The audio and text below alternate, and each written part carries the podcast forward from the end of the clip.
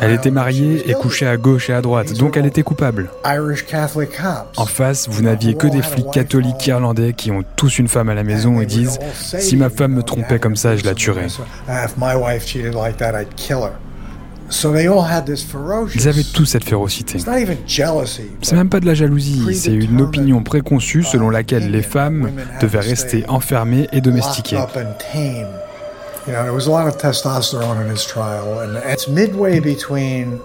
Il y avait beaucoup de testostérone dans cette affaire qui se passe à mi-chemin entre la grande ville, qui offre une représentation grandiose de l'existence, et la banlieue, qui offre une toute autre vision. En 1975, le journaliste Ken Gross publie The Alice Crimmins Case, une contre-enquête nourrie de révélations sur l'affaire Crimmins. Il a rencontré plusieurs fois la jeune mère, est encore persuadé aujourd'hui qu'elle a été victime d'une chasse aux sorcières.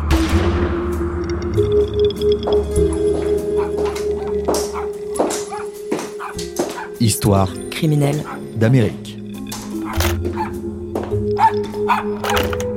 Histoire criminelle d'Amérique.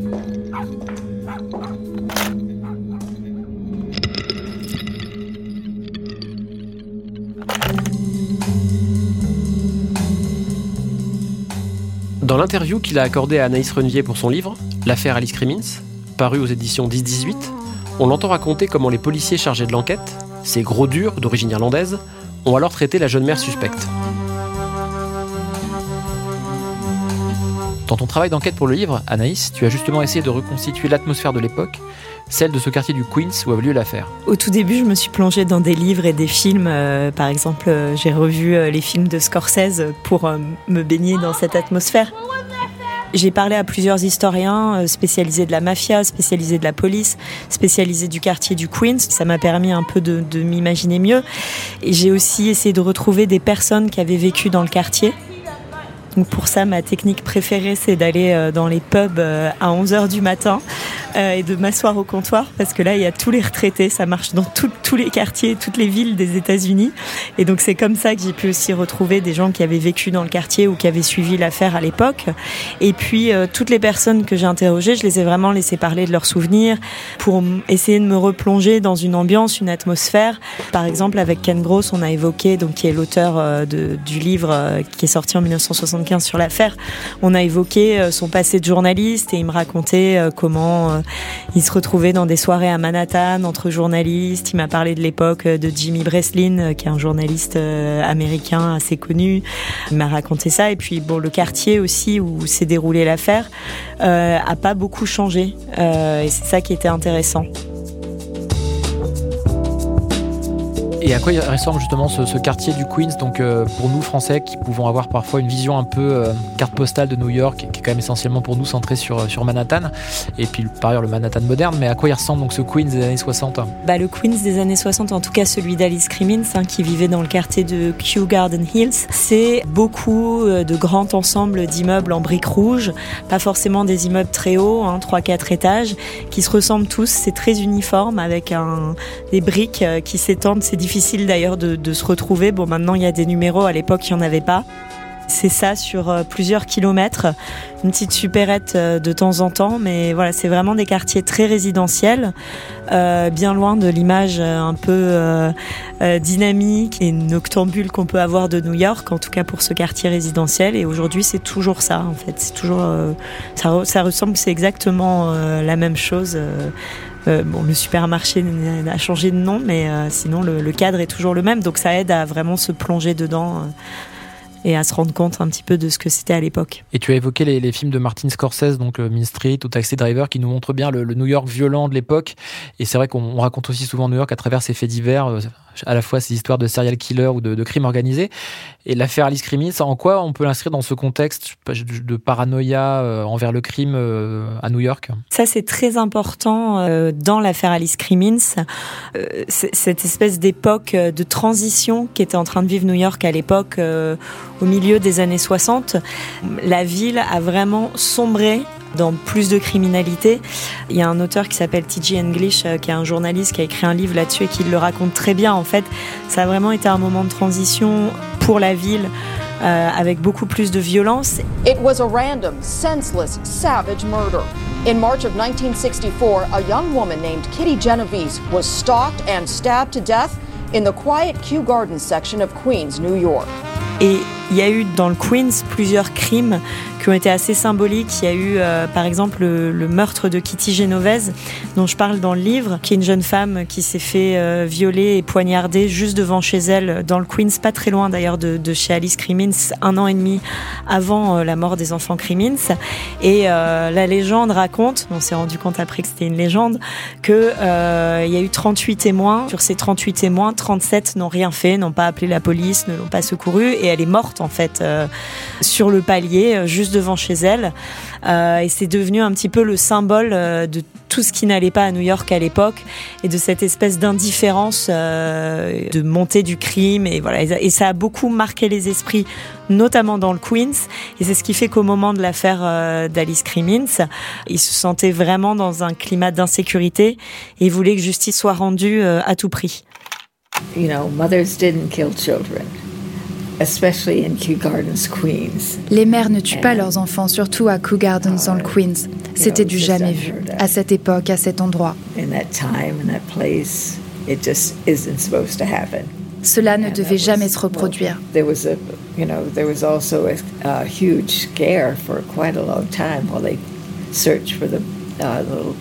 Il y a eu une grande peur pendant un moment assez long, alors qu'il recherchait le petit garçon, lançait des appels à témoins, faisait du porte-à-porte dans tout le voisinage. Les gens étaient effrayés de laisser leurs enfants dehors. Cela a vraiment affecté tout le quartier.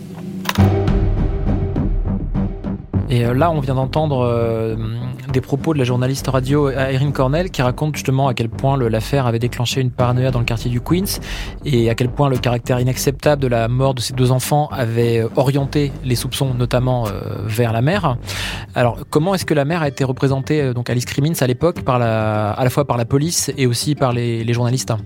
Bah clairement euh, comme une sorcière. La police qui d'ailleurs orientait le travail des journalistes en donnant des fausses rumeurs, etc. Clairement, euh, la détestait. Hein. Elle représentait euh, tout ce qu'il détestait. Euh, une femme libre, qui fait la fête, qui ne pleure pas assez la mort de ses enfants, etc. Et puis la presse s'en est donnée à cœur joie. Elle était représentée comme un... Je crois qu'il y a un titre qui disait que c'était un hamster à la moralité douteuse, une bombe sexuelle ou je sais pas. Enfin, ça a été n'importe quoi, clairement, dans les médias, la manière dont elle a été représentée et c'était euh, la femme la plus détestée euh, d'Amérique. Et, c'est aussi une époque, euh, donc 1965, de grands bouleversements autour de la condition de la femme, les combats pour l'égalité salariale, l'égalité au sein du foyer. En quoi on peut inscrire l'affaire Alice dans ces bouleversements autour de l'égalité homme-femme qui se produisent en Amérique et qui d'ailleurs continuent aujourd'hui de, dire de faire débat, enfin d'agiter le pays? Le meurtre des enfants Crimmins s'est passé en 1965. La seconde vague de féminisme aux États-Unis euh, a commencé en 1968. Donc en 1965, on est vraiment à un tournant dans euh, l'histoire euh, des droits de la femme et des luttes féministes aux États-Unis. Et on en sent les prémices un petit peu partout et même dans ces tranquilles banlieues.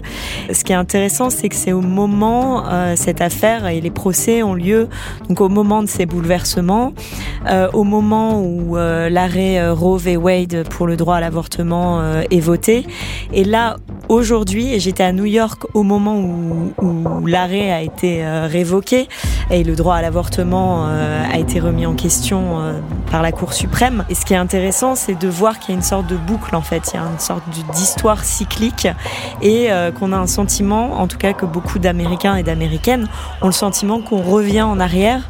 le jour, donc le 24 juin 2022, j'étais aux manifestations à New York contre la révocation de l'arrêt Roe v. Wade. Et j'ai retrouvé euh, dans la foule une femme qui connaissait euh, l'affaire euh, Alice Crimmins, qui elle a grandi dans le Queens. Elle s'en souvient et elle m'a confié que ce qui se passait ce jour-là avec la révocation du droit à l'avortement et l'affaire Alice Crimmins, c'était la même histoire et que c'était toujours une histoire de contrôle du corps des femmes, de la vie des femmes, de la moralité des femmes. Voilà, il y a aussi un historien qui m'a dit euh, là, ce qui est en train de se passer aujourd'hui aux États-Unis, c'est euh, les conservateurs euh, qui prennent leur revanche sur les années 60. Au-delà du crime, l'affaire nous raconte aussi quelque chose des bouleversements des rapports hommes-femmes aux États-Unis. C'est d'ailleurs sur l'évocation, justement, de la vie quotidienne de cette femme, Alice Crimmins, que s'ouvre le livre d'Anaïs Renier. Elle raconte cette journée en apparence banale du 14 juillet 1965, qui va pourtant se transformer, très vite, en cauchemar pour cette femme considérée comme suspecte. Pour conclure ce podcast, je vous propose d'écouter les premières pages du livre L'affaire Alice Crimmins, publié par les éditions 10-18 en partenariat avec Society. L'un des deux premiers volumes d'une collection qui raconte l'Amérique à travers ses grands faits divers.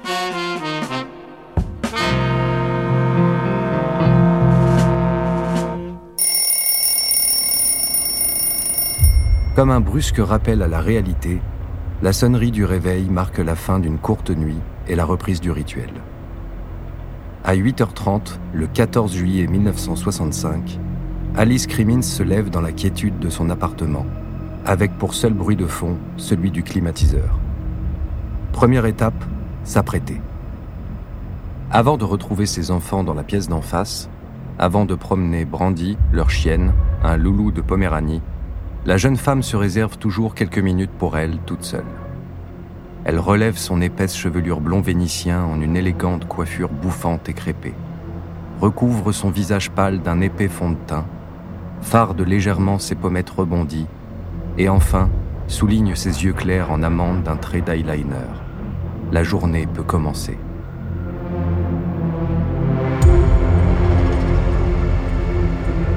Dans l'appartement, ce matin, un détail pourtant l'interpelle. Le silence pesant. D'ordinaire, à cette heure-là, les voix d'Eddie Junior, 5 ans, et de sa petite sœur Missy, 4 ans, remplissent le trois pièces. Aujourd'hui, rien. Alice Crimmins se dirige vers leur chambre, ouvre la porte. Les deux lits sont vides. La fenêtre est grande ouverte. La moustiquaire, un cadre en grillage fin qu'Alice avait installé la veille, n'est plus là. Elle la retrouve posée contre le mur, à l'extérieur, près d'un landau qui sert en général de caddie au concierge de la résidence. L'appartement est situé au rez-de-chaussée d'un immeuble du quartier de Kew Gardens Hills. Seul un carré de pelouse soigneusement entretenu et une large allée ordonnée séparent la fenêtre de la rue. Partout, le même paysage. Le bâtiment de trois étages en briques rouges où elle habite avec ses enfants est construit en parfaite symétrie avec l'immeuble mitoyen. Quelques mètres plus loin, le modèle est reproduit à l'identique. Même briques, même pelouse, même allée. Et ainsi de suite dans les rues alentour, qui s'étalent en un large monochrome rouge oxyde de fer répété à l'envie. Ici, l'uniformité ne laisse pas de place à la fantaisie. De chaque côté des fines cloisons, des familles modestes louent des trois ou quatre pièces où elles mènent des existences sans histoire identiques à celles de leurs voisins. Les pères sont ouvriers ou fonctionnaires, les mères femmes au foyer ou vendeuses. Quand les résidents se croisent, les échanges sont cordiaux mais rarement amicaux. Personne ne s'installe dans cette partie du Queens en espérant y passer sa vie.